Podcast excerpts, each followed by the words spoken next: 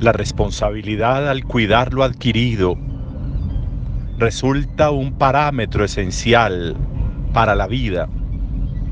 Cuando descuidamos lo adquirido, no tanto o no siempre mejor, en las cosas materiales o en las personas, sino también lo adquirido espiritualmente, existencialmente, lo adquirido para la vida, en formación, en valores, en disciplina, en enseñanza, en instrucción. Lo adquirido desde la fe, lo adquirido desde la vida familiar, lo adquirido incluso desde la responsabilidad social. Es un patrimonio intangible, podríamos llamar. No podemos tocar lo que hemos adquirido a lo largo de los años en las relaciones, en los intercambios de conocimiento, de aproximación, en las relaciones que establecemos de todos los tipos, laborales, afectivas, familiares, de vecinos, hemos ido adquiriendo. De las personas con las que nos hemos ido relacionando, hemos ido adquiriendo elementos de la formación que recibimos, especialmente en nuestros hogares, en la escuela, en la educación, en la fe, son elementos necesarios. Y exponerlos, subastarlos, nos deja desnudos, nos deja huérfanos, nos deja sin con qué maniobrar. A Israel le pasó eso. Cuando el rey Antíoco llega a reinar, termina quitándoles absolutamente todo y muchos israelitas renuncian a su fe, renuncian a su disciplina, renuncian a su forma de celebrar, renuncian a todo lo que habían aprendido como comunidad, como pueblo, en la expresión religiosa, en la expresión social, en la política.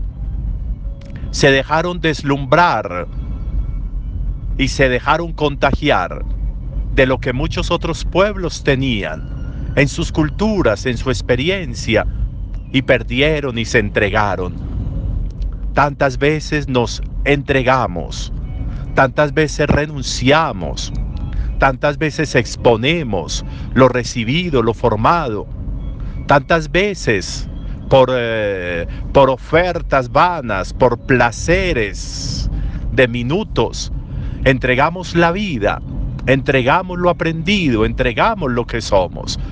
No se trata solamente del hacer, se trata de entregar el ser. Y renunciamos muchas veces. Renunciamos a estabilidades amorosas y afectivas, a estabilidades espirituales y existenciales, a estabilidades laborales, a estabilidades de familia. Renunciamos a un montón de cosas por exponernos.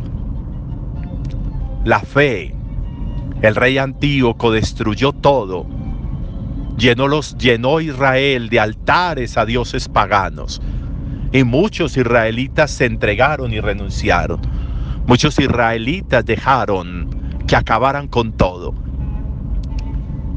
Cuando renunciamos a lo que no podemos renunciar, corremos el riesgo de ese ciego que está tirado en el piso a la salida de Jericó, nos dice el Evangelio. Ese ciego había perdido la vista, había visto, había tenido la capacidad visual, pero la perdió. Y la perdió y terminó tirado en el piso pidiendo limosna, porque perdió la visión. Cuando renunciamos a lo nuestro, cuando renunciamos a la familia, cuando renunciamos a la fe, cuando renunciamos a Dios, cuando renunciamos a unas maneras de proceder adecuadas, cuando renunciamos a decisiones que hemos tomado para la vida y renunciamos sin, sin consulta interna, sin hacer un análisis interno de lo que podría suceder, cuando renunciamos a todo eso corremos el riesgo de perder la visión, de quedar ciego y de terminar pidiendo limosna sentado a la orilla del camino, Y vemos a tantas personas que siguen avanzando por el camino y nosotros sentados pidiendo limosna. Y vemos a tantas personas que incluso nosotros las habíamos adelantado desde una experiencia sana de la vida.